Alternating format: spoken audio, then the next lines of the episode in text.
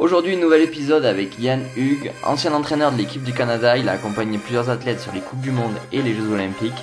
Il nous explique le modèle de formation euh, du jeune jusqu'à l'élite, qu'est-ce qu'il faut prioriser et euh, comment avoir des athlètes performants tout au long de leur carrière. Je te laisse écouter ça.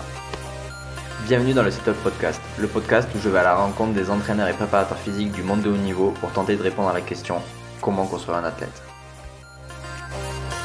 Salut Yann. Bonjour. La forme? Quand même, oui. Une forme, une forme relative. Euh, j'ai été blessé pas mal tout, euh, l'été. J'ai, eu une fracture du labrum. Alors, euh, j'ai pas pu rider. Écoute, j'ai, commencé à rider là, milieu du mois de septembre. Donc, donc, ma saison a été un petit peu bousillée. Ouais, tu vas, tu vas te rattraper avec la saison de, de Fat Bike.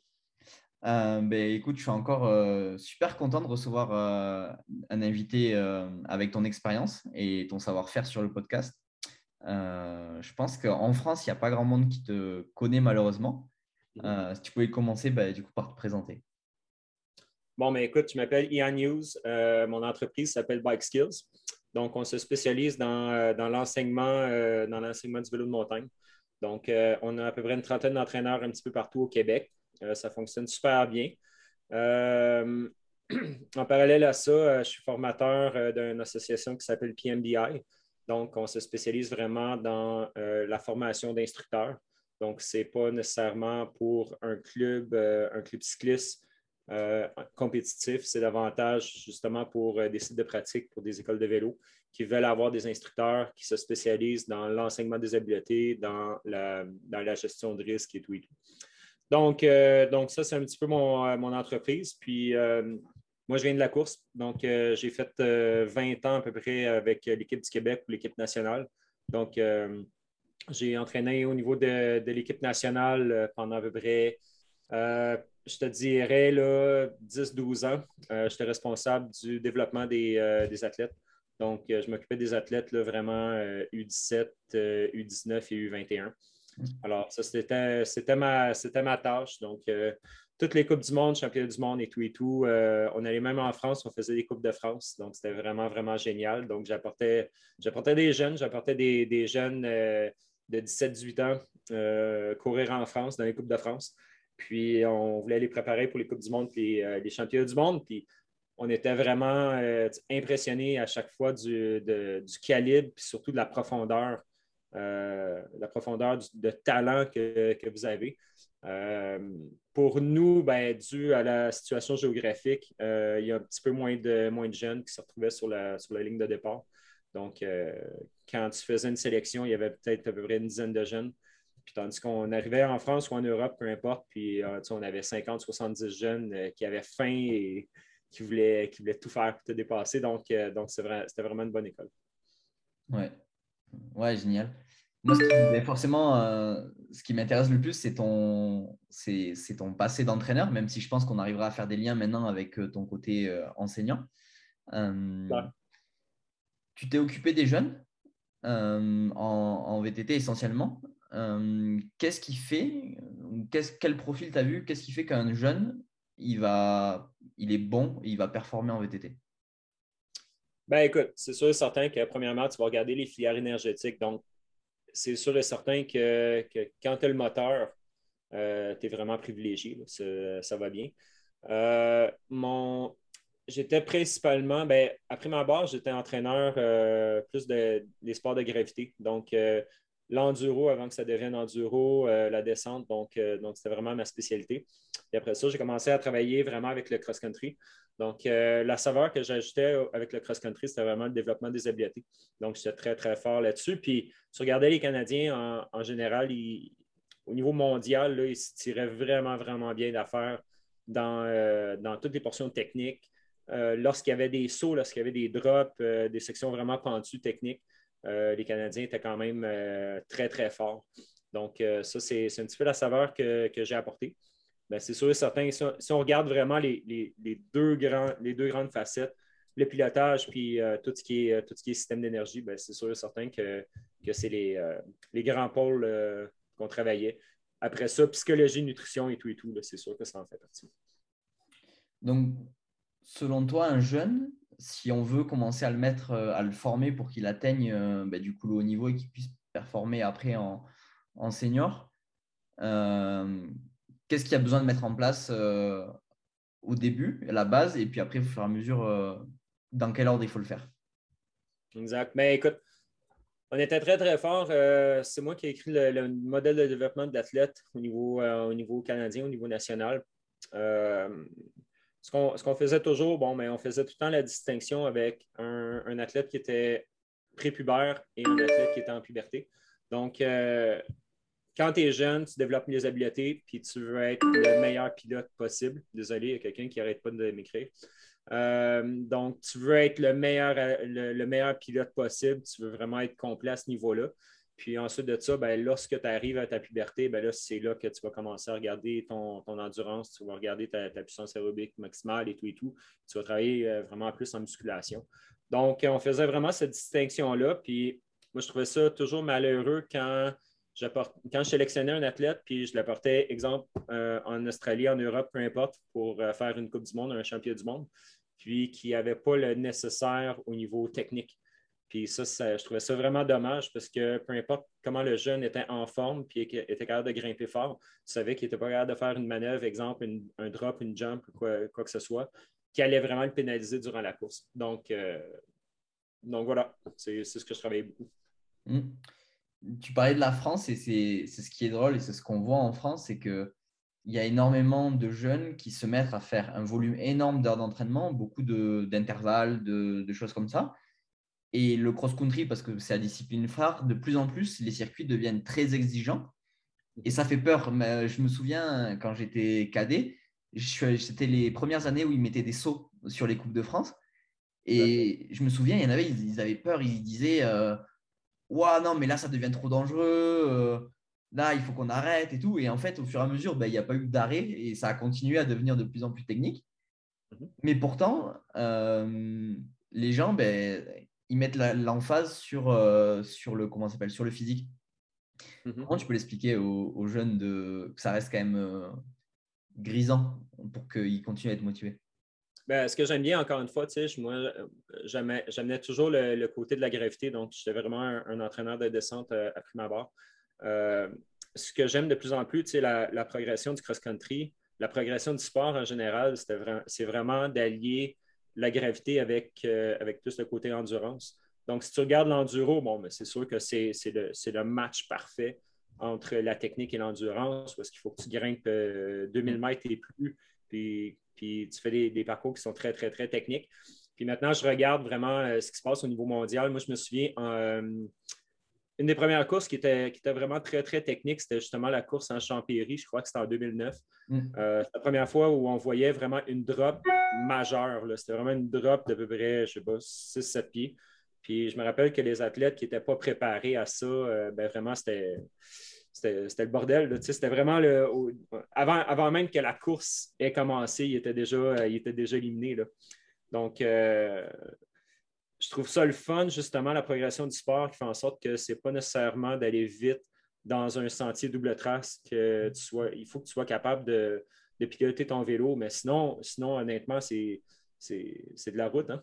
Donc, euh, je vois vraiment ce qui se passe aux Olympiques. Je regardais, le, je regardais les Olympiques cette année avec un petit peu de détachement, parce que c'était une des premières fois où je ne faisais pas partie de l'équipe nationale comme telle. Puis je voyais vraiment que les parcours très, très techniques, euh, j'aime ça voir ça. J'adore voir des sauts, des drops, des sections vraiment engagées. Je pense que ça, un pur grimpeur ou un pur moteur va devoir avoir un minimum de technique. Puis, je trouve que c'est le fun. Sinon, y a des athlètes, je me rappelle plus c'est qui euh, l'athlète que tout le monde connaît en, route là, qui, qui, allait gagner les Olympiques de Rio. Mais le gars, c'était un pilote correct, mais c'est un très, très gros moteur. Puis il arrivait avec ambition de, gagner les Olympiques en cross-country. Honnêtement, s'il avait gagné, j'aurais été triste un petit peu pour, euh, pour ma discipline. Oui, je crois que c'était euh, Sagan à Rio qui. Ouais. ouais. Super bon pilote, j'y enlève rien, mais d'avoir quelqu'un qui vient de la route et qui a la prétention de gagner les Olympiques en cross-country, j'aurais trouvé ça vraiment dommage. Donc, j'aime bien ça. J'aime bien ça que les experts en cross-country soient les meilleurs au monde en cross-country dans leur discipline. Donc, ça m'aurait vraiment euh, troublé un petit peu. Mm. Et justement, comment tu vois là ce qui se passe depuis ces dernières années où on a des Pitcock, des Vanderpool, euh, on a des, un peu des couteaux suisses euh, du vélo? Avant, on avait la chance, euh, je ne sais pas si tu as eu ça moi, avant en Coupe de France, il y avait des gens qui faisaient à la fois l'épreuve de descente et à la fois l'épreuve de cross-country. Mais là, quelqu'un qui fait de la route, du cyclocross et du coup du cross-country, c'était encore jamais vu. Et aujourd'hui, on a des gros moteurs, des gens qui sont très bons techniquement, qui viennent perturber l'ordre mondial et qui obligent les spécialistes à se mettre au niveau. Entre guillemets, ça, les chamboule. Comment tu vois un peu cette, nouveauté?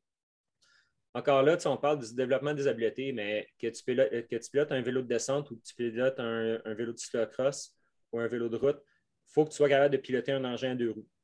Donc, c'est sûr et certain qu'il y a un, certain chevauchement par rapport aux habiletés. Je crois que le seul sport qui est, où c'est impossible de faire ça, c'est en BMX. Donc, en BMX, il faut que tu le fasses à un très, très jeune âge parce que les, filières énergétiques, la qualité technique que, tu dois avoir, je veux dire, il faut que tu l'apprennes euh, en étant gamin.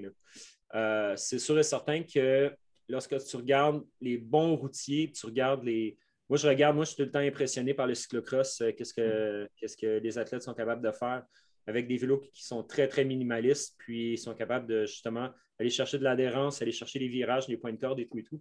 Donc, donc je trouve vraiment que c'est le fun puisqu'on travaille vraiment sur les habiletés cyclistes. Puis, euh, pourquoi pas avoir des, avoir des athlètes qui font, qui font du, euh, chevauchement comme Van der Poel, ben, c'était l'exemple parfait d'un athlète qui peut performer aussi bien en cyclocross en route qu'en vélo de montagne. Alors, pourquoi pas? Hmm. C'est particulier parce que du coup, on a cette image du haut niveau mondial et du coup, les jeunes, ben, forcément, ils s'identifient à ça et ils veulent faire ben, de plus en plus de choses. Et parfois, c'est délicat du coup de les gérer parce que il, y a trois mois de saison cyclocross, trois mois d'hiver, euh, du cross-country, de la descente, etc. Les parents, ils ont plein de vélos et forcément, c'est compliqué d'avoir tous les terrains de pratique. Comment tu peux canaliser un jeune qui voit des champions comme ça euh, performer? C'est sûr que ça prend plusieurs vélos. C'est que, premièrement, il faut préparer les parents. Moi-même, euh, j'ai euh, deux, enfants qui, se débrouillent très, très bien en, euh, vélo de montagne. Puis c'est sûr et certain que c'est deux, même trois vélos par, jeune. Alors, c'est sûr et certain que c'est un, que c'est, un gros engagement. Après ça, bien, écoute, s'il y, a un focus qui se fait sur, sur certains événements, si tu as un focus sur une saison d'automne, une saison printanière, été, c'est juste, lorsque tu es capable de lorsque tu capable de l'articuler sur le terrain, lorsque tu es capable d'avoir une bonne planification, pourquoi pas? C'est sûr, certain, si tu demandes à un jeune de performer 12 mois par année, ça, va être impossible, à un moment donné, il va sauter. Mais si tu es capable justement de faire une bonne planification d'entraînement, d'être capable de, prioriser certains événements, oui, pourquoi pas? Donc, euh, encore une fois, je trouve ça vraiment le fun, justement, que les jeunes, très, très tôt, veulent développer des aptitudes de pilotage. Trouve ça cool. Mm quelle priorité euh, tu mettrais dans les habiletés techniques? Il y a énormément d'influence sur euh, la partie technique. Tu disais, tu parlais des disciplines Gravity, tu parlais du BMX. Il y a aussi le trial qui apporte énormément de, qualité, de qualité technique pour le, cross-country. Et euh, je pense que j'en ai pas oublié. Mais, mais comment tu gères toutes ces disciplines techniques? Moi, ce que, j'aimais bien, ce que j'aimais bien voir, euh, il y a une coupe d'athlètes. Peut-être que, vous en France, vous la connaissez, euh, c'est Andréane Lantier-Nadeau. C'était une, euh, une de nos athlètes en cross-country en vélo de montagne. Puis elle a toujours eu beaucoup de facilité avec, avec l'aspect technique en cross-country. Puis elle a fait la transition vers la descente, excuse, vers l'enduro. Puis c'est une des top 5 au monde. Donc, j'aime bien, j'aime bien ça, voir des athlètes vraiment chevaucher les disciplines comme ça. Je trouve ça, très, très cool. Maintenant, par rapport à la priorité au niveau, de au niveau, des, euh, au niveau des habiletés, mais c'est sûr et certain, la première chose que je vais regarder, je vais toujours regarder la position, je vais toujours regarder l'équilibre, voir si la personne est capable de bouger dans toutes les, euh, dans toutes les sphères. Puis ensuite de ça, on, va, on va aller regarder les, euh, des, situations qui sont une petite affaire, un petit peu plus fines, comme exemple la gestion de la pression qui va t'amener à faire des sauts, à faire des drops, à faire des bunny up. Donc, euh, donc je pense que c'est vraiment la pyramide des habiletés qu'il faut, faut regarder. Donc, très, très jeune, est-ce que la personne a vraiment la base? La base du pilotage, ça va toujours être la position, puis ça va toujours être l'équilibre. Donc, est-ce que la personne est capable de librement jouer dans tous les plans? Puis ensuite, là, on va commencer à regarder une affaire plus, euh, avec un petit peu plus de, précision. Mais, euh, mais c'est ça. Il faut être capable de marcher avant de courir, puis avant de faire des sauts, des gros sauts, des grosses drops. Mais il faut voir vraiment que la personne a maîtrise la base. Puis ce que je me plaisais toujours à dire euh, à l'équipe nationale, c'est que les meilleurs au monde, les professionnels, ils ne font pas des choses très, très différentes de ce que nous, on fait. C'est juste qu'ils maîtrisent la base puis ils maîtrisent parfaitement. Donc, s'il y a 1000, 1500 petits items à travailler, mais tu peux dire que les pros, mais ils les maîtrisent tous. Puis, il n'y a pas beaucoup de, failles dans leur, euh, dans leur jeu. Tandis que lorsque tu regardes un, jeune en développement, mais il faut justement que tu fasses l'inventaire de toutes ces qualités-là, tant les qualités athlétiques que les capacités de pilotage ou physiologiques. Puis il faut que tu sois capable très, très rapidement de dresser un portrait puis de dire, bon, ben ces endroits-là, c'est là que ça va commencer à coincer, puis il faut adresser les problèmes très, très tôt. Donc, si c'est un problème de pilotage, il faut l'adresser très tôt. Si c'est un problème au niveau physiologique, de l'endurance ou quoi que ce soit, il faut vraiment être capable de l'adresser. Hmm. Comment, euh, ben justement, ne pas interférer entre toutes ces qualités? Parce que souvent, même euh, en technique, on va avoir des profils où ça va être des gens qui vont être euh, grosse prise de risque quand ça va vite, ou alors ça va être au contraire des gens qui sont plutôt trialisants quand c'est lent, d'autres du mouillé, du sec. Comment réussir du coup à, faire un athlète réellement complet techniquement?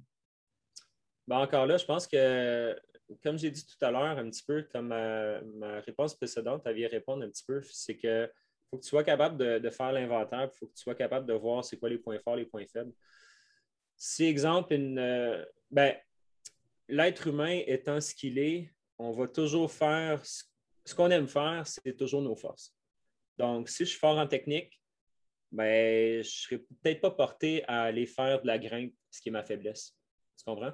Donc, je pense qu'il faut un, bon athlète, un bon athlète pour être complet doit toujours aller dans l'inconfort puis aller justement travailler les, euh, choses qu'il maîtrise un petit peu moins bien. Puis ça, c'est difficile parce que la nature humaine fait en sorte que lorsqu'on a une qualité, on se sent, je ne sais pas, sais pas comment, comment, dire, mais on se sent mieux, on se sent plus positif et, tout par rapport à notre qualité, puis c'est ça qu'on va renforcer. Donc, euh, je blaguais toujours avec ça, c'est fais une fois ce que tu, euh, ce que tu aimes, fais trois fois ce que tu détestes, puis il y a des grandes chances que tu deviennes un athlète complet. Hmm.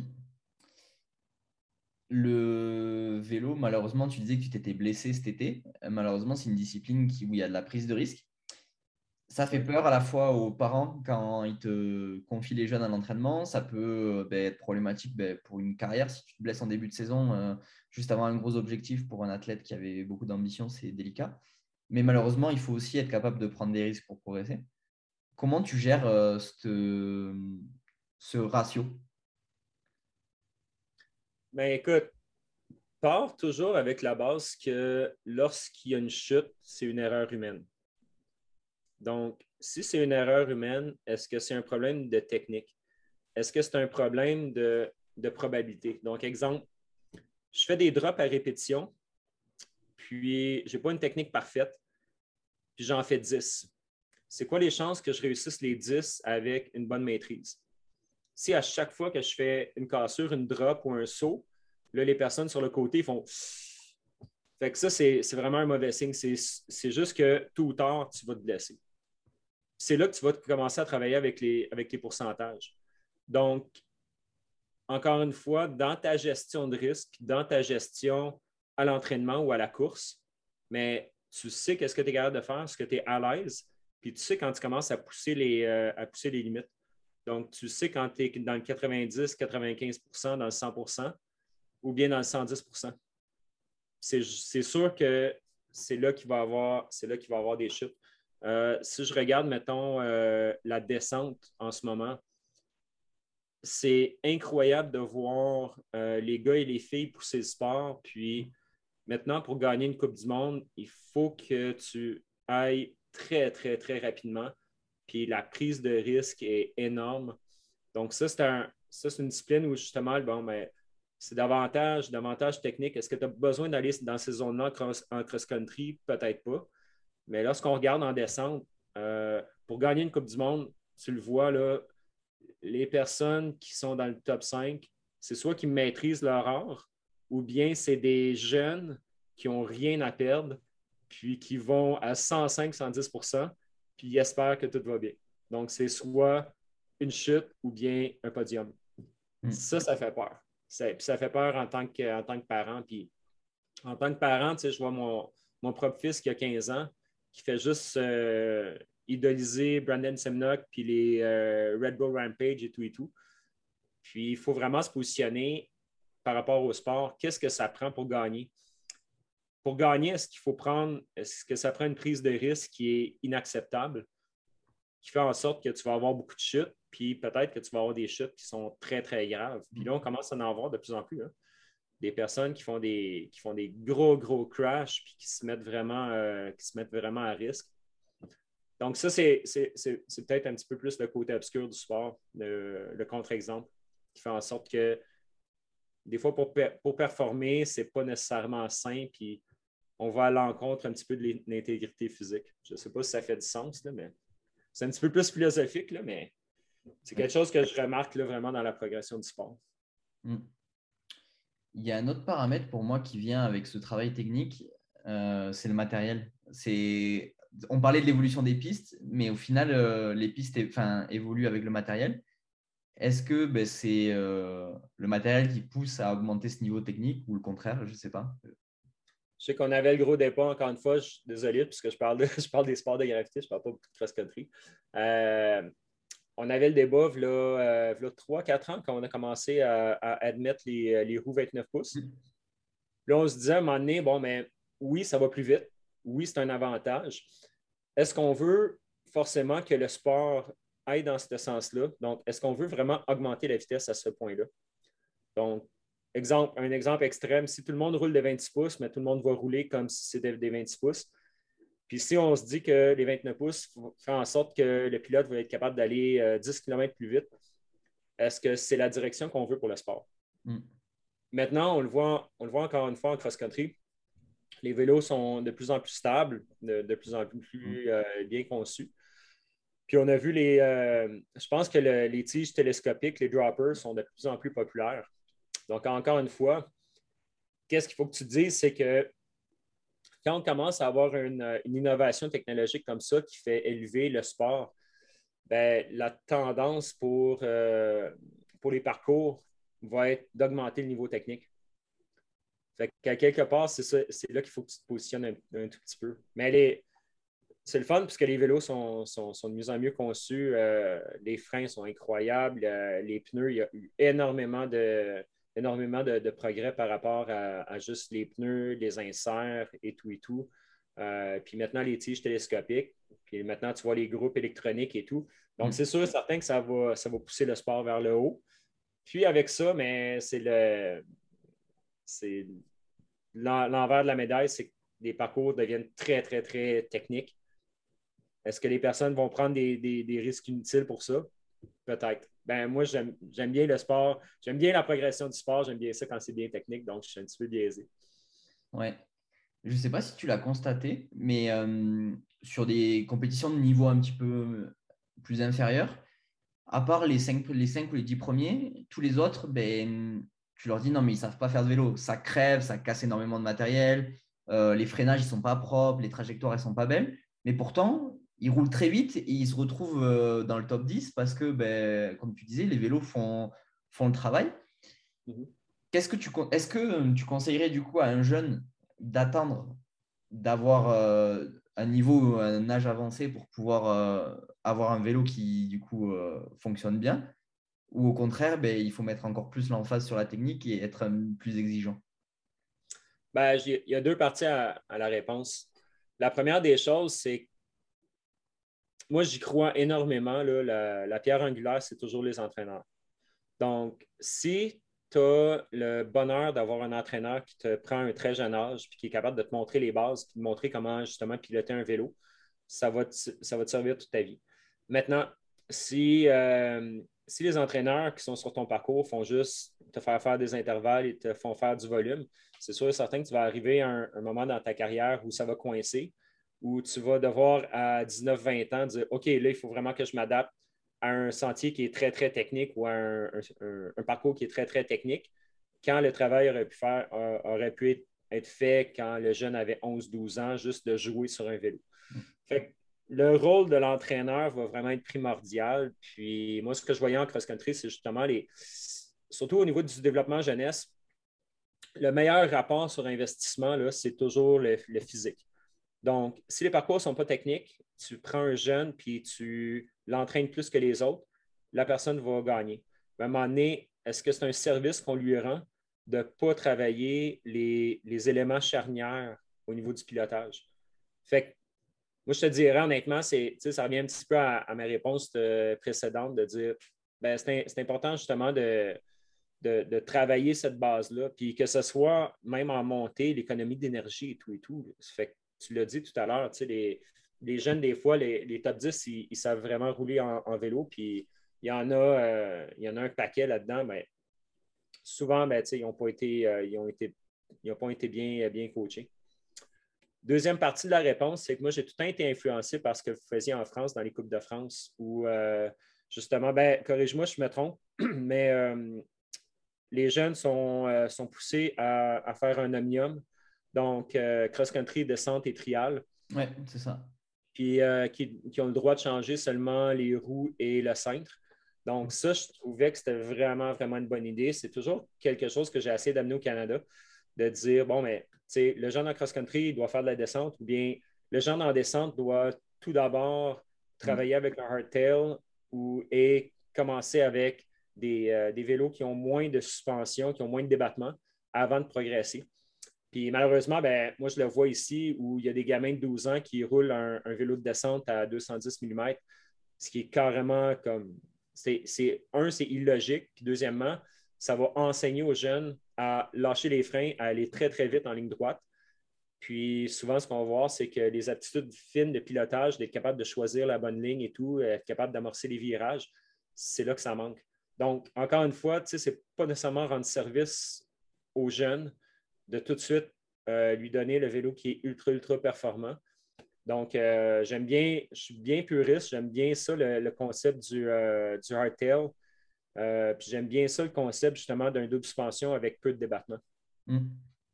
Ouais, surtout qu'aujourd'hui, ben, des 110, 100 mm en, en full, ben, ça te permet quand même d'être en sécurité parce que ça pardonne quand tu fais une, erreur, mais bon, ça te permet, ça demande d'être exigeant si tu rouler très vite. Exact. Puis, ça dépend aussi, malheureusement, là, ça, rentre également dans le marketing. Donc, nous, on le voit ici au Québec puis au Canada. Donc, les vélos d'enduro, on la cote. Donc, euh, tout le monde s'achète des vélos à 180 mm, mais ils ont peut-être pas, c'est peut-être pas utile pour eux à la vitesse qu'ils vont ou les sentiers qu'ils choisissent de, prendre. Donc, si moi, je roule du terrain très, très engagé, puis j'ai un 170 mm, je roule beaucoup en bike park, c'est ce que j'ai de besoin, mais la plupart des personnes pourraient avoir 140 mm, puis, puis ça passe très, très bien. Puis même le vélo est plus agile, il est plus léger. Mm. Donc, euh, donc souvent, souvent c'est ce que je vois, mais là, c'est l'effet un petit peu des fois euh, du, marketing où tu vas avoir un vélo qui va être trop performant pour, pour ce que, pour ce que tu en fais vraiment. Mm. Même en. Enfin, nous, en France, on voit vraiment ça, même en, que en cross-country. Euh, c'est des vélos très, très élitistes, c'est-à-dire ils ont tous des jantes carbone, ils ont des vélos les mêmes que les pros en Coupe du Monde presque à 14 ans. Et donc forcément, euh, le vélo, dans sa géométrie, dans son fonctionnement, il est beaucoup plus exigeant à piloter. Ben, moi, j'aimais bien le concept justement de, réduire un petit peu les, euh, de réduire les standards, de faire en sorte que justement, ben, tous les jeunes, exemple, doivent avoir des jantes en aluminium. Mm. Qu'un jeune ne doit pas sentir qu'il doit avoir un vélo à 15 000 euh, je ne sais pas c'est quoi en euros, mais euh, un vélo qui est ultra, ultra dispendieux pour performer. Puis ça, ça n'envoie pas nécessairement un super bon message. Des fois, ils, faisaient ils font en route où, euh, exemple, pour des gamins, tu n'as pas le droit d'avoir des jantes profilées en carbone. Par un mm. contre la montre, tu dois avoir des, des jantes en, aluminium. Je pense que c'est possible, mais il faut vraiment travailler en amont. Il faut vraiment travailler avec les fédérations sportives pour dire bon, mais oui, la technologie existe, mais on va limiter la technologie pour, certains, pour certaines clientèles. nous, on le voit en BMX ici, où tu n'as pas le droit d'avoir de, de pédale à clip avant l'âge de, je crois, 14 ans. Donc, je trouve que c'est vraiment, encore une fois, super bon où ben, les jeunes vont rouler en flat euh, pour vraiment travailler les aptitudes de pilotage avant d'être capable de. Parce que c'est sûr, quand on est, on est clippé sur une, euh, sur une, grille de départ, on va être plus rapide que quelqu'un qui ne l'est pas. Mm. Mais c'est ça qu'on veut, ultimement. Oui. Ouais, c'est encore une fois, je pense que du coup, il faut voir la stratégie c'est quoi ton objectif? C'est qu'il soit rapide sur euh, six mois ou est-ce que tu lui apprennes à savoir faire du vélo et que quand il soit grand, il puisse euh, performer comme il veut? Exact. Fait que là, tu vois, un petit peu ma, philosophie quand je travaillais avec l'équipe nationale, c'était vraiment ce point-là que j'essayais vraiment d'apporter, de dire bon, mais oui, je peux te faire faire un paquet d'intervalles, mais est-ce qu'il y a des choses plus, euh, prioritaires qu'on peut, travailler? Puis c'est pour le bien de l'athlète euh, à long terme. Hmm.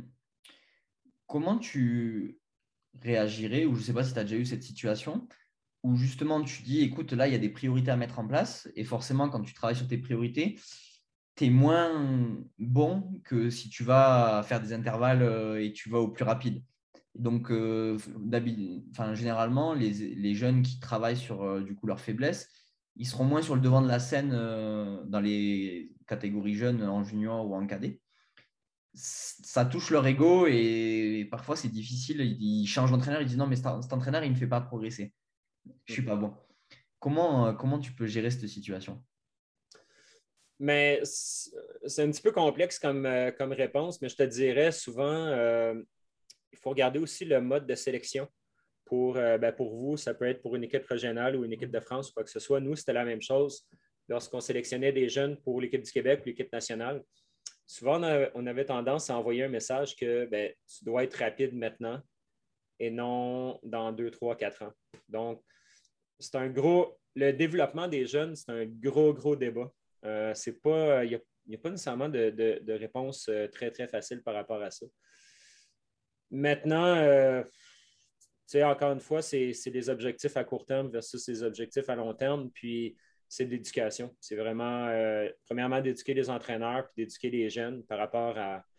Tu sais, on peut voir ça, euh, on, peut voir ça comme, comme jouer à la bourse, où tu peux avoir une action qui, qui va partir en flèche, mais qui ne sera pas là dans un an, versus quelque chose qui, est, qui, qui, va, qui va être rentable sur une moyenne longue durée.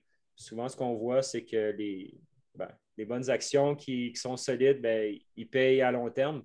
Puis c'est une belle métaphore également pour, euh, pour un jeune athlète.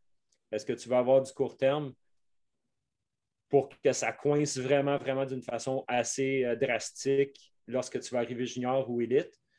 Ou bien est-ce que tu veux vraiment investir sur ton avenir sur le long terme? Puis peut-être que ça veut dire que tu vas sacrifier quelques courses ou une saison ou une sélection. C'est une, grosse, euh, une grosse prise de décision, je te dirais. Mmh. Ouais, c'est pas évident. Et souvent, on voit euh, de très très bons cadets, de très très bons juniors qui, une fois qu'ils arrivent en espoir ou euh, en senior, enfin en élite, ben, ils sont plus là. Ils n'arrivent plus à performer. Puis ça, c'est un, un autre super bon point que tu amènes. Nous autres, on le voyait lorsqu'on faisait des sélections. Évidemment, on va parler de hockey parce que c'est notre, notre sport national. Nous, on disait que chez les cadets, chez les juniors, on avait tendance à, à, pas repêcher, mais à, sélectionner les joueurs de hockey. Donc, les athlètes en cross-country qui étaient comme très, très forts puis qui étaient à maturation rapide. Donc, c'est sûr et certain que si tu sélectionnes le plus grand, le plus gros, le plus, le, plus fort, il va être capable de performer plus en junior, mais peut-être qu'en U20, U23 ou en élite, il va, il va coincer ou est-ce que le jeune qui est à, développement euh, plus tardif, qui est encore un petit peu petit et frêle, mais peut-être que lui, il a une meilleure chance de passer à travers justement les U23 et les élites. Donc, encore une fois, au niveau de la sélection, la sélection des athlètes, c'est quand même assez. Les, sélectionneurs et les équipes nationales, souvent, ils peuvent sélectionner le court terme versus le long terme, puis ça envoie un drôle de message aux athlètes. Hmm comment, admettons, un, un, athlète qui va être ben, du coup à maturation longue, forcément, il va être déçu. comment il peut rebondir ou comment il peut garder un cap ou une motivation pour pouvoir ben, performer après en élite? Ça, c'est tellement. Je n'ai pas de réponse par rapport à ça. Il faut y croire. Je pense qu'il faut y croire. Puis je pense que ça prend, ça prend un bon encadrement, ça prend un bon entraîneur. Donc, je reviens toujours mm. au rôle de l'entraîneur. Le rôle de l'entraîneur, c'est vraiment de mettre le tout en perspective. Puis de faire en sorte que, ben, regarde, fais-moi confiance, fais confiance. Tu sais, on, parle beaucoup des, euh, le résultat versus le processus. Quand tu vas avoir un entraîneur qui met énormément d'emphase sur le processus, en grande partie, les, jeunes vont bien performer à moyen et long terme. Un entraîneur qui est seulement sur les résultats, mais tu vas avoir un jeune qui va se décourager au moindre pépin quoi que ce soit. c'est sûr et certain, encore une fois, ça dépend le message qu'on envoie aux jeunes, puis le rôle de l'entraîneur. Si un, si un entraîneur qui est capable de vraiment mettre les choses en perspective, puis à travailler sur les processus, habituellement, les jeunes y répondent très, très bien.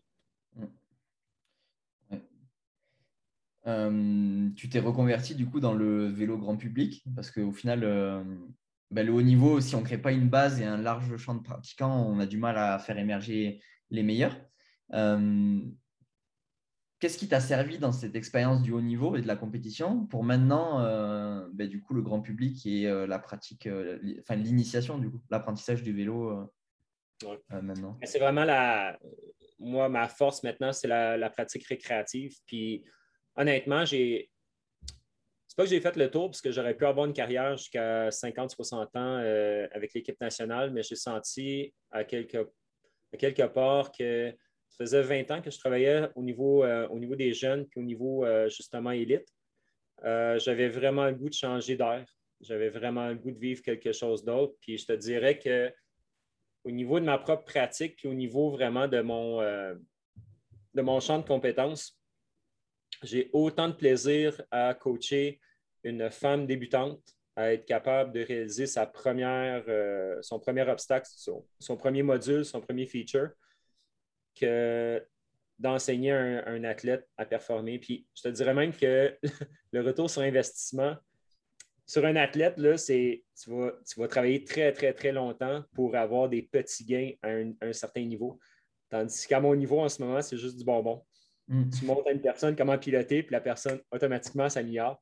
Donc, c'est vraiment, c'est un, c'est vraiment, c'est très, très, très différent. Mais je te dirais que pour répondre à ta question, euh, je pense que mes qualités d'observation ont été vraiment très, très aiguisées, puisque lorsque tu coaches à un haut niveau, il faut que tu sois capable de trouver le, petit point, la, petite bébite, le, mm. petit, euh, le petit truc qui va faire en sorte que l'athlète va être capable de débloquer.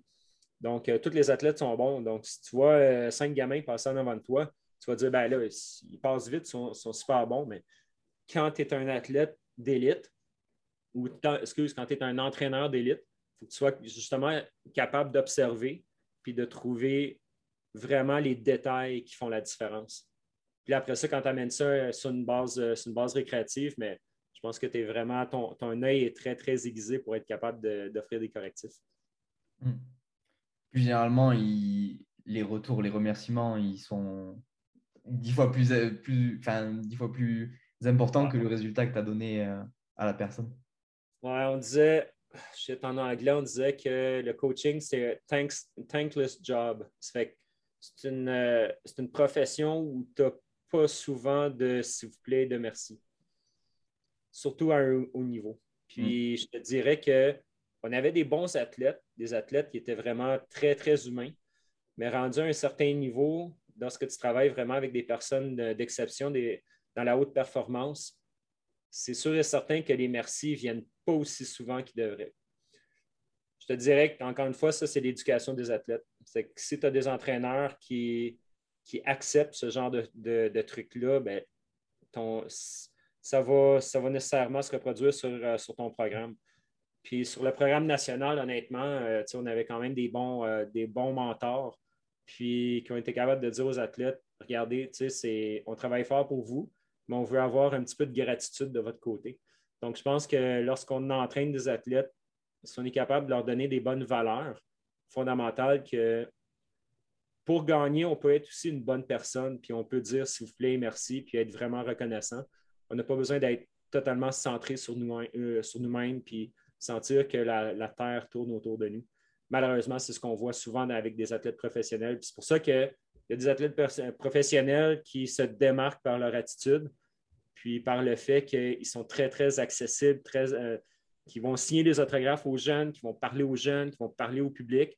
Donc, je pense que ces, athlètes-là vont vraiment se démarquer versus la personne qui va faire une mauvaise course, qui va être, on va dire en, québécois, maudit, donc qui va être, euh, qui va être fâché, puis qui va se réfugier dans, son, dans son autobus. Donc, euh, je pense que c'est là que ça fait la différence. À quelque part, c'est ton attitude et les valeurs que tu as eues par ton entraîneur. Oui. Ouais, au final, on en revient toujours à la même chose. Peu importe le sport, peu importe ce que tu fais, euh, ben, c'est le processus et les valeurs qui, sont dedans qui font, qui font le résultat. Puis, tu sais, encore une fois, le rôle de l'entraîneur, c'est que, tu sais, c'est, rare qu'on se, souvient, euh, qu'on se souvient de notre meilleur instituteur à l'école, mais on va toujours se souvenir de notre entraîneur. Mm. Donc, la, portée de ce travail-là est tellement, tellement impressionnant. Comme, je trouve ça incroyable qu'il y, a, des athlètes que j'ai coachés il y a 15 ans qui viennent encore me voir et qui me disent Wow, tu as vraiment fait la différence dans ma vie. Puis, je trouve ça incroyable de voir les athlètes où est-ce qu'ils sont rendus maintenant. Hmm. Des ingénieurs, des médecins, des physios, des... c'est vraiment, vraiment, vraiment renversant de voir qu'est-ce qu'on peut apprendre par le sport, puis qu'est-ce que les personnes, qu'est-ce que ces jeunes-là, même si on leur enseignait à faire du bicycle, mais on a touché à tellement plus. Je trouve ça vraiment le fun. Je trouve ça, je trouve ça, euh, je trouve ça très encourageant. Oui. Si tu avais trois conseils à donner à un athlète qui nous écoute, lesquels ça serait? Méchante bonne question. Ah, je te dirais, euh, je te dirais, travaille sur le processus, travaille sur les bases, travaille fort, sois capable de faire une bonne introspection, sois capable de voir exactement clairement qui tu es, qu'est-ce que tu as besoin pour, euh, pour aller de l'avant et pour, euh, pour t'améliorer je pense que c'est vraiment. Je pense que c'est vraiment ça. Faire, beaucoup d'introspection, puis désolé, je reçois tout le temps des textes. Je suis vraiment populaire cet après-midi, ça a l'air. Je pense que c'est, je pense que c'est ça. On met beaucoup d'emphase, encore une fois, on a parlé de pilotage, de peu d'entraînement, mais l'entraînement fait partie et tout et tout. Je pense que le développement, euh, le développement personnel, mm. très, très, très fort, puis c'est encore sous-exploité. Donc, comment tu vas être capable de te fixer des objectifs, comment tu vas être capable de faire une bonne introspection, comment mm. tu vas être capable de réagir euh, dans l'adversité, comment gagner également, comment gagner, comment perdre. C'est toutes ces, habiletés-là, ces, traits de caractère-là qu'on peut, vraiment, qu'on peut vraiment travailler. Puis apprendre à faire un bunny up, tout le monde est capable. Mm. Ça, c'est facile. Apprendre à bien grimper, aucun problème si, tu, si tes parents t'ont donné un bon, euh, des, un, bon, euh, des bons gènes, tu vas être capable de grimper vite. Mais qu'est-ce qui va faire en sorte que tu vas être un athlète? Je pense que c'est ta personne, c'est toutes ces choses-là que tu vas développer. Hmm. Ouais, puis en fait, au final, on en revient à tout ce que tu vas réussir à communiquer. Et enfin, c'est pas le but du sport, mais si tu veux un jour en vivre et réussir à être athlète professionnel, tu vas devoir euh, avoir des partenaires, avoir euh, bah, du coup des contrats, etc. Et c'est ça qui va te démarquer par rapport aux autres. Euh. S'il y a trois bons, ben, forcément, je pense que c'est celui qui a les meilleures valeurs qui passera. Totalement. Puis, tu sais, la, dernière chose, c'est que moi, je l'ai vu beaucoup avec, euh, avec ma job, justement, à l'équipe nationale, puis de, de, personnes qui sélectionnent les athlètes et tout. Le sport, c'est bien, mais il faut tout le temps travailler sur un plan B. Il faut tout le temps mm. travailler sur qu'est-ce que le sport va t'apporter. Moi, je travaille beaucoup avec mes, avec mes enfants. Mais maintenant que j'ai plus d'athlètes, je, travaille, je mets beaucoup de mon énergie sur les enfants. Puis je regarde, euh, j'ai une petite fille de 13 ans, un garçon de 15 ans. Les deux sont vraiment euh, en descente slopestyle. Euh, ils font énormément de films et tout. Mais là, ce qu'ils apprennent, c'est qu'ils ont été capables de bâtir une business. Donc, ils ont une, petite, une petite, entreprise de, vêtements de vélo qui ont, parti. Juste des t-shirts, puis un sentiment d'appartenance avec des amis. ils ont appris à coacher. Donc, ils ont fait tout leur cours d'entraîneur. Puis ils ont commencé, j'ai commencé à leur, refiler des clients carrément à, des jeunes qui voulaient apprendre. Euh, mon fils, en ce moment, est capable de, est, en train de travailler à temps partiel pour euh, une boîte de marketing parce qu'il était très, très fort sur Instagram, sur les vidéos et tout et tout. Puis justement, être capable de faire des montages, des edits. Puis en ce moment, il est en train de travailler avec une boîte de marketing pour justement travailler sur du contenu YouTube pour eux. Donc, il y a une vraie de vraie job à 15 ans. Euh, c'est toutes ces choses-là que le sport va t'amener.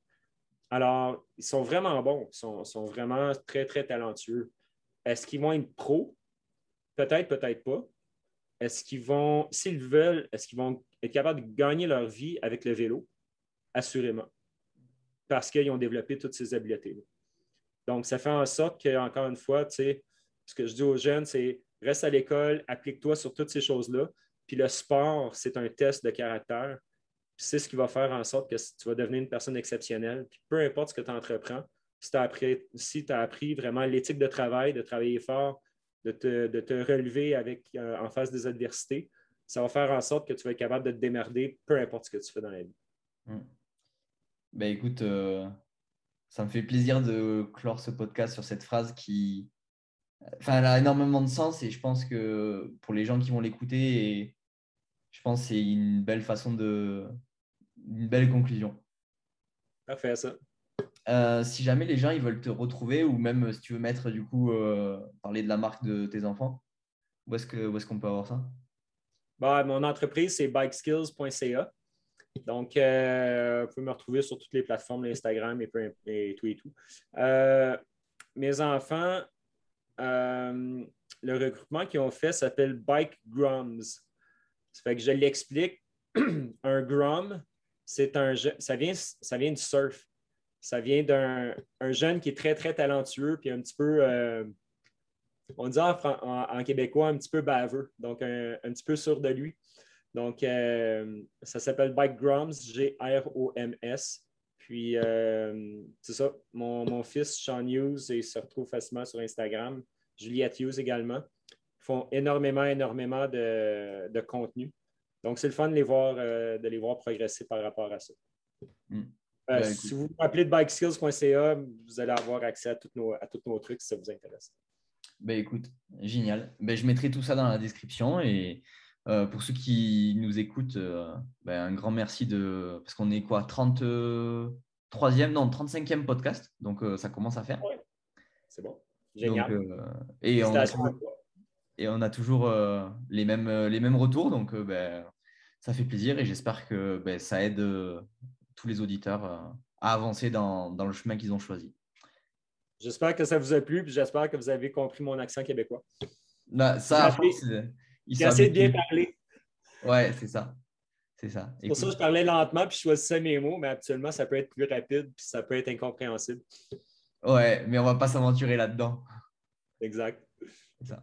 Ben, écoute, encore un grand merci et euh, ben, à la semaine prochaine pour euh, un nouvel épisode. Ciao.